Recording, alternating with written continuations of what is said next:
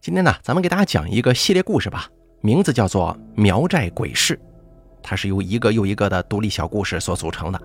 顾名思义啊，肯定是与这个苗疆苗寨有关系。那到底说了些什么呢？接下来就由大凯为您播讲。先讲其中第一个选段，名字叫“毒誓”。我相信每个人都发过誓，最常见的就是我发誓，如果不能怎么怎么样啊，我就怎么怎么样。但通常呢，这个都只是说说罢了。有些重要的场合或者重要的话，发誓者还会发毒誓。所谓的毒誓是相对于一般的誓言来说的，通常呢，给自己预设的结局都是非常惨的。因为发誓只是一个行为，没有人会认为要为自己发出的誓言而负责，所以发誓的内容只管说，从来没有人担心有一天会应验。但是如果有一天你发出的誓言，你没有兑现你誓言里的承诺，于是你誓言的内容开始兑现了，这也就是应试了，你会怎么办呢？如果有一天所有人都发现誓言是可以应验的，那么世间还会有谁肯发毒誓吗？我想应该是不会了。而咱们这期要讲述的故事发生在遥远的远古的苗疆，老苗是寨子里的皮货贩子。他每个月都会从寨子里带出一部分皮子，去到集市换一些生活必需品和钱，带回来分给皮子的主人。同时呢，也会带回来一些外界的消息，茶余饭后全当谈资了。老苗并不老，长得很是魁梧，有着一张黑里透红的脸，脸上长着一双好看的黑不见底的眼睛，还有一张能说会道的嘴。他家的女人就是他凭着一张巧嘴从兰家洞哄来的，长得那叫一个水灵啊！由于寨子里有规矩，寨子里的人是不能随便出去的，所以大家对外面的世界一无所知。一些小道消息也都是老苗每次卖坯子回来才说给他们听，所以老苗在寨子里头有一种莫名其妙的地位。这次老苗回来带来了一些女人喜欢的东西。比方说什么丝绸啊、花手绢啊、小蒲扇呐，等等等等，抢到的女人们欣喜若狂，啊，没有抢到的就央求老苗下次再去的时候帮他捎几个回来，老苗也会一一的应承下来。有一天，寨子里来了一老一少两个陌生人，是寨子里马婶的远房亲戚，从隔壁县寨子那边过来的。因为当爹的要把女儿嫁给寨子里的一个大族家的白痴儿子。当妈的跟孩子都不肯答应啊，于是就连夜跑到了我们寨子里投奔亲戚来了。马婶要他们在寨门口候着，他去求了族长收留他们在此处躲避一段时间。族长应了之后，马婶这才把母女二人给带回了家。那个女孩看着也不过就十五六岁的样子，虽然皮肤黑了一些，但那一双丹凤眼甚是撩人，这也算得上是一个黑里俏啊。他只要一出现在院子里，马婶的屋外就有很多借故经过的年轻小伙子走来走去，哎，不住的伸头往院子里头看呢。这女孩也不怕生，还冲你甜甜的笑呢。日子就这样平淡如水的过着，大家也慢慢的完全接受了这对外来的母女，母女二人也融入了寨子的生活。如果日子能一直这样过下去，该有多好啊！老苗仍旧做着他的皮货生意，仍旧从寨子外头带回来一些漂亮的玩意儿给那些女人们，仍旧带来寨子外面的故事讲给寨子里的人听。有一天，老苗带回来一块铜镜。老苗刚进寨子就碰到了外来的女儿，她妈妈叫她三妹。看见老苗之后，就甜甜的叫了一声“苗叔”。老苗应了一声，叫他三妹过来看看有什么喜欢的东西没有啊？叫你阿妈给你买了去啊！三妹笑了笑，摇了摇头。苗叔，我阿妈不会买给我的。老苗看着三妹老是盯着那块镜子看，就拿起那块镜子塞到了三妹手里，拿着。三妹赶忙把镜子还给老苗。哎，苗叔，我不能要你的东西，我没有那么多钱给你的。老苗是个爽快人，就说：“嗨，什么钱不钱的，不值几个钱的，来拿着，苗叔送你了。”说着，就背起竹篓走了。三妹拿着那个镜子回家了，她妈妈跟马婶都不在家，三妹就把镜子藏在了她的床底下的一个小箱子里。晚上吃饭的时候，三妹也像寨子里的其他人一样，端着碗到大坪里面去听老苗讲外头的事儿。三妹去的时候，老苗正在讲他在茶馆听来的故事。传说中有一块铜镜，四面雕着很精细的花纹，镜子被一条造型很古朴的小蛇环绕着。据说在月圆之时，拿这面镜子去照井水，就能够看到自己未来的心上人长什么模样。三妹听到这儿，拔腿就往家跑啊，把饭碗一放，赶紧找出来藏在箱子里的镜子，看看是不是跟老苗说的一样。果不其然，那镜子还真跟老苗说的是一模一样，银质已经开始发黑了，那条小蛇还发散着诡异的光芒，极度光滑，像是经过了无数次的抚摸。三妹赶紧深呼吸了几口气，感觉这心呐都要跳出嗓子眼儿来了。这个镜子当真能在月圆之夜让自己看到未来的心上人长什么模样吗？三妹开始无比的期待。过了几天，老苗又要出门了。他走到寨门口的时候，发现三妹在那等着他。他赶紧问：“三妹啊，你在这儿干什么呢？”三妹说：“苗叔，你那天给我的镜子，就是你故事里说的那个镜子吗？”老苗笑了笑说：“嗨，哪有这么巧啊？那是个故事，我是在茶馆里头听来的。听故事的时候，一个卖糍粑的老爹爹把这镜子卖给了我，说就是故事里的镜子。”我一看这镜子挺好看的，价格也不贵，就给买了回来。哎呦，哎，至于故事嘛，听听就是了，当不得真的。三妹听了之后，低着头走了。老苗摇了摇头，说了句“傻姑娘”，也继续往前走。老苗走的第二天，三妹的阿妈要带三妹回自己的寨子去，说那边捎信来了，事情已经过去了，要他们回去。于是三妹就跟着她阿妈走了。过了个把月，马婶去隔壁县的寨子看他们，却只看到三妹的阿妈，没有看到三妹。问之后就说是跟着他阿爸出寨去了。马婶当天就回来了。马婶回来不到十天，三妹的阿妈就来找她了，说是三妹出事了，并且她眼睛还不住的往外流眼泪，红红的，很是吓人，说是什么东西都看不见了。马婶一听也急了呀，央求了我们寨子里一个大姑婆娘。就是放蛊的功力不错，但是地位一般的人，哎，去给他看看。他们到了三妹家，看到三妹那一双眼睛肿得像是个桃子一样，往外不停地流着眼泪水眼珠子上头也像是盖着一层薄膜。马婶就问他：“孩子，你看得见婶子不？”三妹只是摇头。那大姑婆娘走上前去，翻开了她的眼皮，仔细看了看，就说：“哟。”怕是下了东西了，带回寨子里去。我一个人怕是应付不来。马婶跟古婆娘把三妹带回了寨子，古婆娘又叫来两个跟她差不多的人，他们看了之后也是说像是被人下了东西啊。可终究他们三人之力都很勉强，看不出到底是个什么东西。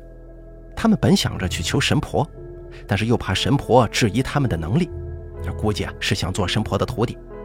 说他们这么点事儿都搞不好，于是这三位啊，愣是没有一个人去求神婆，只是告诉麻婶儿需要点时间。三妹的妈妈更是不知道神婆到底在什么地方，自然也不会想着去找她呀。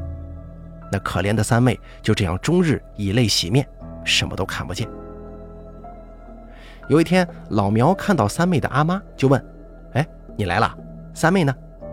阿妈就说起了三妹的情况。老苗一听就说。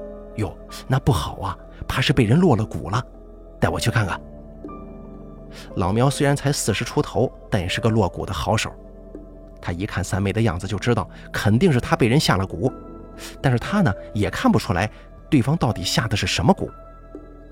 忽然之间，老苗想起了那面镜子，老苗就问三妹：“三妹啊，我问你点事儿，你得说实话，那面镜子你放哪儿去了？”三妹说。我带回家之后，就一直放在我的枕头底下。老苗又问：“你可曾对着镜子做了什么吗？”三妹说：“那天我跟阿爸出寨子去凤凰城里，我特意去找了你说的那个卖糍粑的老头，我要他告诉我镜子的故事，可是他不说，非要我买酒给他。我又没钱，我就骗他。你告诉我镜子的故事，我带你去我们寨子里，酒随便你喝。那老人家一听，就把镜子的故事告诉我了，跟苗叔你说的差不多呢。老苗一听，大概知道问题出在哪儿了，就问：“三妹啊，你还说了些什么呢？”三妹想了想说：“哦，对了，那老头子随我回寨子，喝了很多酒之后，就带我去井边，告诉我，如果我每隔三天就请他喝一次酒，他就让我在镜子里看见我未来的心上人。我当然答应了呀。但那老头好像不是很相信我呢，就叫我发誓，我就发了。我发完誓，那老头拿镜子在井水边一晃给我看，我真的能看见里面有个包着头帕的阿哥。”可是看的不是很清楚。第二天我还想再看，但是那个老头已经走了。我自己拿着镜子去井边，却看不到什么人影。老苗听到这儿很紧张，就问：“三妹啊，你发誓了？你发的是什么誓啊？后来有没有做到呢？”三妹说：“我当时说，如果我说了做不到，没有请老爹来喝酒，那就叫我的眼睛烂掉，永远都看不见我的心上人。”老苗倒抽一口冷气，用很责备的语气说：“三妹呀，你既然都这么说了，为什么不做到呢？你后来是不是没再请过老人家喝酒啊？”三妹很委屈地说：“我去找过他，可是我没找着，我又不能经常跑到凤凰城里来，一来一回天就黑透了，会被阿爹骂的。我以为只是说说而已，那老头又不是狐仙，他怎么能有本事让我烂眼睛，让我看不见东西呢？”老苗摇了摇头说：“三妹呀，那老头的确不是狐仙，但他用蛊的手段连我都自愧不如。而你这样的情况属于言而无信呢，寨子里的神婆、财王都是不可能会帮你的。”三妹急得哭了，就说：“我去找过他的，真的，我不是故意要反悔的，我是找不到他呀。苗叔，你得帮我，我不想做瞎子。”三妹的阿妈听到这儿，扑通一声给老苗跪下了，一个劲儿磕头。他苗叔啊，你可不能见死不救啊！你得帮帮孩子。老苗赶紧去扶，你别这样，我一定会帮的。第二天，老苗就带了几竹筒好糯米酒，出寨子找那卖糍粑的老头去了。但老苗的脚步是飘的，因为他根本就没底，到底能否找到这个老头？这老头的来历，他也一无所知。从苗寨的习俗来说，言而无信，那可是没救的。你如果没做到你所说的应承的话，你发的毒誓是一定会应验的。三妹一家人都不是古苗的人，但他们也应该知道誓对苗人的重要性，这怎么能乱发呢？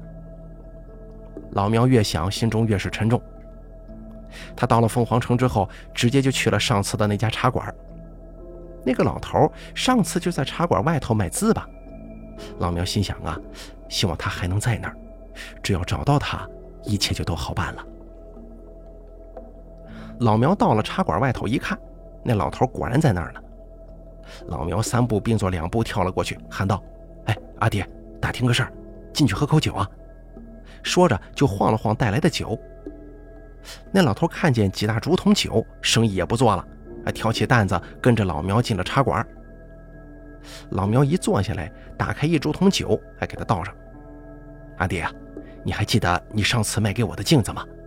我把它送给了一个小姑娘，那小姑娘后来过来找你，你还记得不？那老头冷哼一声就说：“那是你们寨子里的人呢，你们不是说最讲信誉吗？怎么也有这样的人呢？”老苗这下子也明白了，阿爹啊，那姑娘不懂事儿您就别跟她计较了。你想想，是不是也有可能你什么时候进茶馆喝茶了，她刚好来找你，你没看见呢？那老头又是一声冷哼，酒也不喝了，站起来说：“不管我看见没看见，即使发了誓要请我喝酒，那便是一定要来请的。一次找不到就不找了吗？”说完之后就要走人，可老苗哪里肯放他走啊？赶忙拉住他：“哎呀，您老消消气，小姑娘家家的哪里懂这么多呀？”你看，我这不是来给您赔罪了吗？说着，就倒上满满一碗酒，端给那老头。来，我敬您一杯。那老头倒是把酒接过来了，喝完之后却说：“你是他什么人呢？是来给他说情的？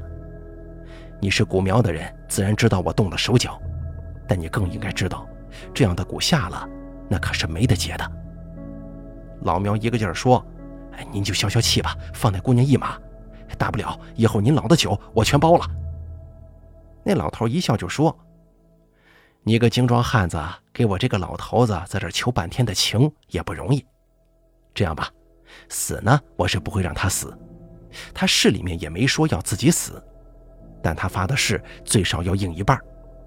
你别再说了，你也是识古的人，应该知道规矩。”这几桶酒呢，我就拿走了。我以后的酒也不要你包了。回去你告诉那个女娃娃，好好学学苗人，别学汉人胡乱发誓。如果再有下一回，可没那么轻巧。老苗松了口气，赶忙说：“好好好，我一定说。”说完之后，那老头就走了。